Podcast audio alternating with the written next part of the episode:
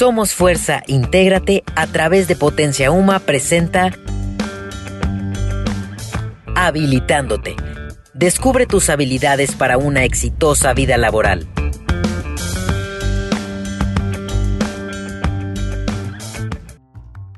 ¿Te ha pasado que alguna vez te has sentido inseguro en tu empleo, dado que trabajas bajo mucha presión y no sabes si estás haciendo las cosas bien, mal o fatal? Esto se empieza a convertir en un verdadero infierno físico y emocional, que te causa tantas inseguridades que empiezas a no sentirte a gusto. Empiezan las paranoias, crees que no encajas, que te persiguen, que te esconden las cosas, en fin. Sabes que todo lo malo que suceda terminará siendo tu culpa y hagas lo que hagas, no encajas con él. Ah, pero ¿qué tal yo? Me aferré tanto a conseguir el empleo que no me gustaba que hasta mentí en la entrevista pero cuando al fin obtuve la vacante no pude soportar la presión del trabajo, dado que las actividades que realizaba me llenaban de frustración y enojo. Debo comentarles que según mi maestro de meditación y gurú del YouTube, trabajar en algo que no te agrada te hace sentir que no eres suficientemente bueno como para cumplir con los pendientes y actividades solicitadas. Y siendo honestos, me lo creí. Cualquier cosa que me solicitaban se me hacía lo más difícil del mundo y en cualquier momento sentía que me iban a correr.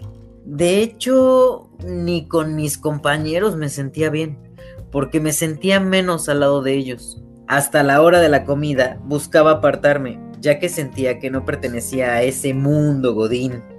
Los escuchaba murmurar y yo solo podía pensar que hablaban de mí porque no podía hacer bien el trabajo que al parecer ellos dominaban. Llegó un punto en el que yo no tuve ganas de levantarme por la mañana y temblaba en cuanto entraba a la oficina. Más miedo que cuando ves una película de terror. Te aseguro que mi jefe daba más miedo que Chucky y su novia e hijos juntos. Mi oficina era como la maldición. Finalmente, todo esto se vio reflejado en mí y en mi economía. El dinero que gastaba en el manicure se iba a la basura cuando me comía las uñas de acrílico. Entonces casi pierdo un diente. Los tratamientos para el cabello no funcionaban, porque diario se me caía un mechón de los nervios. Y del tinte mejor ni hablamos, porque tuve canas prematuras. Sí, prematuras. ¿Cómo saber qué tanto es tantito? ¿O cuándo mucho es muchote? A veces nos ofrecen un aumento y sabemos, porque lo sabemos, que es un trabajo horrible que va a exterminarnos como los insecticidas a las cucarachas. Sin embargo, lo tomamos. ¿Y qué pasa? Daños a la salud. El dinero no rinde. Pierdes al novio. Los amigos te dejan de invitar porque siempre estás de mal humor. Y la familia se resigna a que aún no siendo los que me lo hacían, sí eran los que la pagaban. Me costó trabajo decidir dejar ese trabajo. Muchos, te lo dije, muchos te lo dije. Vendrían después porque todos, incluido yo, sabíamos que nunca quise dejar mi empleo amado por unos cuantos pesos. Ahora el único que se volverá rico es el doctor Simi, con tantas medicinas que he de tomar. Es momento de reivindicarme, tomar el nuevo camino y hacer lo que les prometieron a mis padres cada mes que pagaban la colegiatura encontrar el trabajo del tipo aguja en el pajar, que se acople a mis habilidades e intereses. Espero esta vez elegir mejor. Hola, ¿cómo están? Sean todos bienvenidos. Yo soy Adriana, esto Somos Fuerza. Estamos en el programa Habilitándote que hemos diseñado por ti y que transmitimos a través de Potencia Uma. Bienvenidos, hoy vamos a hablar de qué tanto debo ser o no tolerante a un trabajo bajo presión. Y para eso tenemos aquí al especialista, el licenciado Jorge Calderón, el cual ha trabajado mucho en temas de recursos humanos, ¿no? Cuenta con una especialidad en administración en el del TEC de Monterrey, estudió psicología, ha sido evaluador en el Premio Nacional de Calidad de Trabajos y bueno, entre otras cosas, actualmente es director del Centro de Desarrollo Comunitario del DIF, Juárez Maza. Y tenemos también a Yesenia Sánchez, quien va a estar aquí siendo la voz que representa a todos ustedes, los jóvenes que nos escuchan. Bienvenido, Jorge. Muchas gracias, Adri. Gracias por la invitación y desde luego es un tema apasionante. Yo creo que el día de hoy tocar estos temas y más con los jóvenes es de suma importancia. Y yo creo que aquí, cuando hablamos de, estas medidas de presión y lo que nos comentaba Carlos en, en el antecedente, viene a raíz de, controlarme, de conocerme. Aquí, pues yo creo que la, doctrina más interesante en estos rubros es la inteligencia emocional, ¿no? Que nos dicta el señor Daniel Goleman, en donde lo importante es conocerte tú, conocer tus alcances y tratar de que en esa medida tú seas la pauta. Inteligencia como tal, si nosotros nos vamos al concepto, dice la capacidad de adaptación al medio.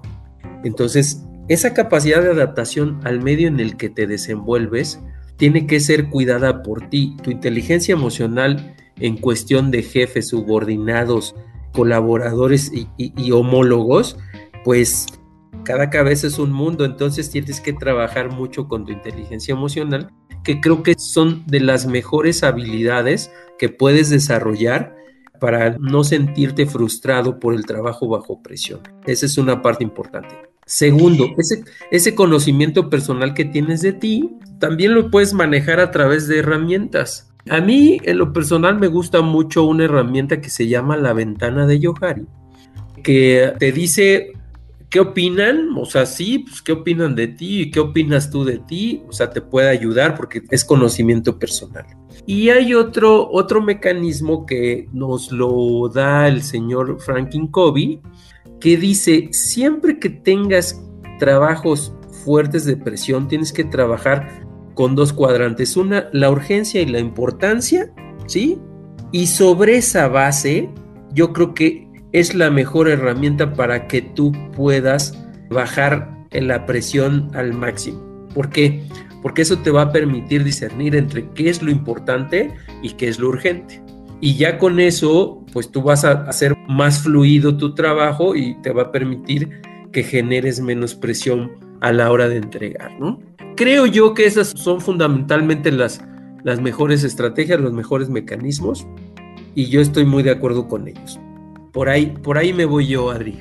Muy bien, y antes de darle la palabra a Yesenia, de acuerdo a lo que escuchamos ahorita de Carlos, sí es cierto, ¿qué tanto es tantito, no? Porque a veces creemos que es parte, si sobre todo si es nuestro primer empleo, creemos que es como esa cuota que tenemos que pagar, como cuando juegas fútbol y tienes que aguantarte las novatadas, ¿no? Y creemos que es normal y creemos que está bien, pero ¿hasta dónde? Porque realmente puede rebasar estos límites, como ya escuchamos, puede afectar tu salud, pero también este mismo estrés y esta misma presión empieza a generar que te equivoques. Fíjate, yo en mi primer empleo trabajaba con notarios y entonces mi trabajo era extinguir fideicomisos, entonces tenía que revisar algunos datos. Casi siempre tenía que revisar los mismos datos. Y variaban, como eran lotes de la, de la central de abastos de la viga, en un número o en una letra, básicamente. Entonces hubo uno de esos días malos que te equivocas, te equivocas, te equivocas. Y estaba yo llorando mientras sacaba las copias. Y llega un compañero y me dice, oye, aquí el único que no se equivoca es el que no trabaja. Está bien y es normal, solo pon más atención. Pero hoy sé a la larga que si no hubiera dicho eso, quizá mi forma de trabajar a través de los años hubiera sido muy distinta. O sea, ese momento que dices tú, la inteligencia emocional de sobreponerte de una situación, ese momento, esas palabras hicieron el punto de inflexión entre una vida profesional sana, exitosa o correcta que he tenido, gracias a Dios, y lo que pudo haber sido nefasto si me hubiera quedado con ese, ese momento de ya no sirvo para nada, ¿no? Bien, Yesenia, bienvenida. Cuéntanos qué opinas y qué preguntas tienes al respecto. Hola, ¿qué tal? Pues como comentabas, tal vez nuestro primer empleo es lo que nos da o nos dice puedo aguantar un poquito más o el que tan poco puedo aguantar. Entonces, como decías tú, el estrés y todo, bajo mi experiencia, el estrés de un trabajo que tuve hace poco me trajo problemas serios de salud, al grado de llegar a una cirugía por lo mismo del estrés, de la presión del empleo. Y fue ahí hasta cuando dije, esto ya no es para mí. Hasta ahí, pero pues ya era demasiado tarde porque ya estaba en un quirófano. Aquí más que nada es saber en qué momento tomar la decisión de decir, este empleo es demasiado, es demasiada presión, me está haciendo mal tanto emocional como a nuestra salud.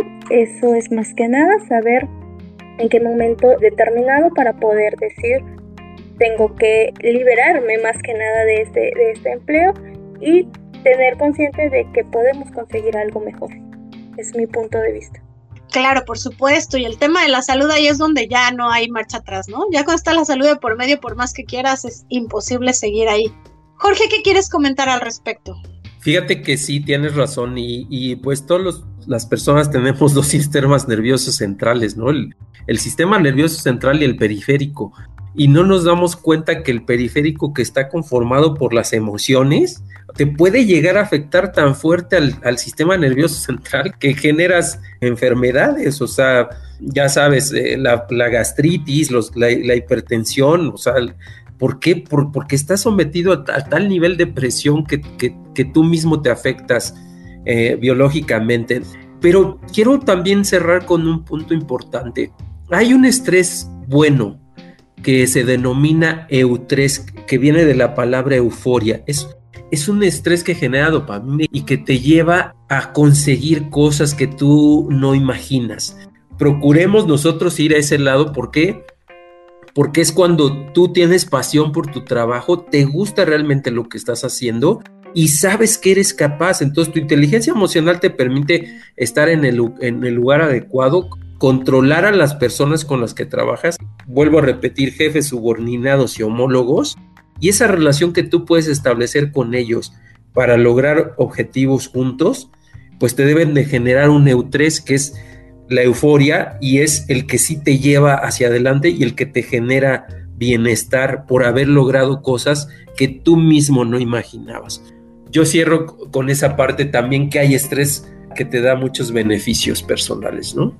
Fíjate Jorge que ahorita mencionaste algo súper importante porque creo que los trabajos que más presión y frustración nos causan, en realidad no son los que más trabajo nos dan, es decir, no es en el que estás más horas, sino el que te gusta menos. Me, platicaba una amiga y me decía, si a mí me preguntaras cuando no sé trabajar bajo presión, la respuesta sería cuando no me gusta.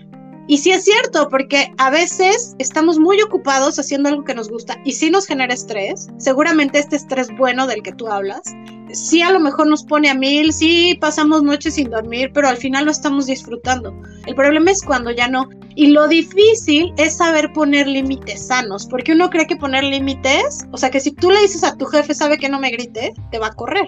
Puede ser que sea cierto, ¿no? Pero tenemos que tener muy claros hasta dónde como personas, una chica me escribía y me decía, ¿puedes preguntar hasta dónde debo de mantener mi dignidad? Y es difícil responder porque dignidad se vuelve algo bastante abstracto.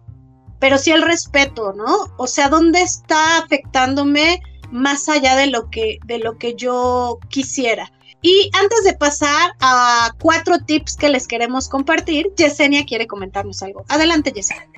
Claro que sí, es con respecto a lo que comentabas. También puede ser, por ejemplo, en el hecho de cuánto puedo soportar en un trabajo bajo estrés.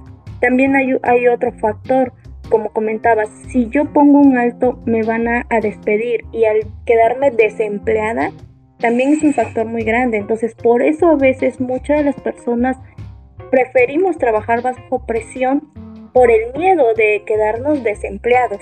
Entonces siento que también es un factor muy importante en ese, en ese punto porque sí soportamos mucho por el miedo al desempleo.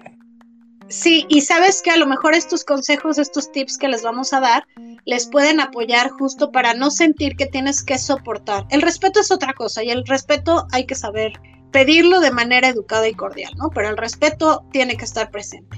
Los tips son, organiza tu tiempo adecuadamente, eso va a hacer que disminuya mucho tu nivel de estrés, porque sabes que sí vas a poder cumplir, aunque siempre hay imprevistos, es bueno ponerte metas. Yo, por ejemplo, siempre me doy un margen, ¿no? Si lo tengo que entregar el miércoles, yo el lunes me pongo la fecha para tenerlo completo.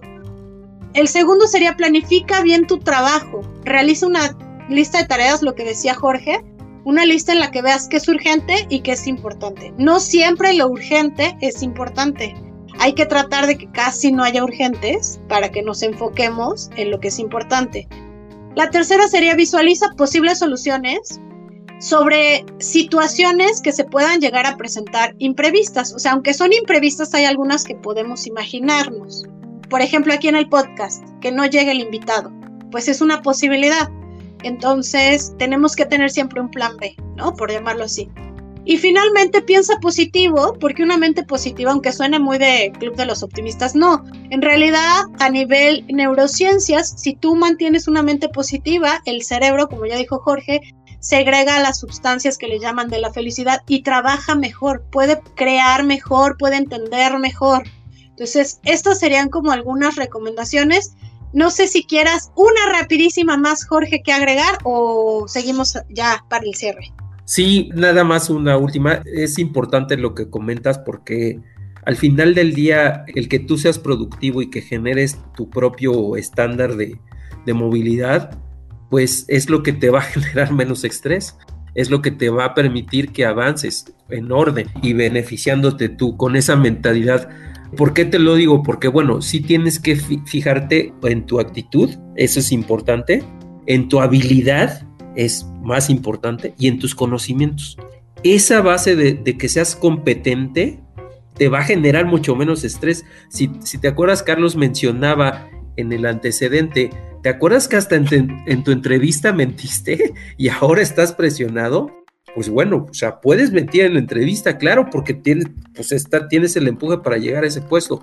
Pero ya que estás ahí, pues te tienes que preparar. Entonces, conocimientos, habilidades y actitud esa es la suma para que seas competente en algún lugar. Ese es mi cierre. Muchas gracias, Adri. Excelente, me encantó esa parte porque además compartimos esa visión en Somos Fuerza, en donde promovemos dentro y fuera de nuestra organización el trabajo definido por objetivos. Cuando definimos el trabajo por objetivos, es mucho más fácil que administres tu tiempo y que la presión sea menor. Así que bueno, los invitamos a que ejerzan esto mismo que hacemos y también trabajamos mucho de manera transversal, ya que este no solamente es la manera en que el futuro, que es hoy, se está dando, sino que también nos sirve a apoyarnos unos con otros. Aquí no seguimos líneas verticales, aquí todos le entramos al quite y todos desarrollamos nuestras habilidades, nuestras aptitudes y nuestras actitudes de la mejor manera y las ponemos al servicio de, los demás, en lo individual y por supuesto, como en este podcast, en lo colectivo.